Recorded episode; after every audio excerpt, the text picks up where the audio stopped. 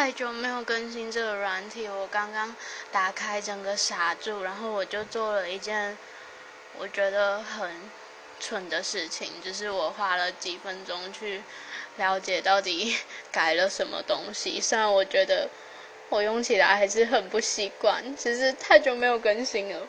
然后这不是重点，重点是我今天搬了几箱东西要寄回家，然后在搬的过程中就看到很多。小很多人的爸妈 都来帮他们的小孩搬宿舍，我就觉得天哪，他们也太伟大了吧！因为就是你要早起，然后又要开那么远的车，我觉得是一件压力蛮大的事。因为你平常也不会去小孩子的学校啊，可能就久久一次而已，所以对路况也不是很熟。所以如果以后我有小孩的话，我一定叫他自己搬。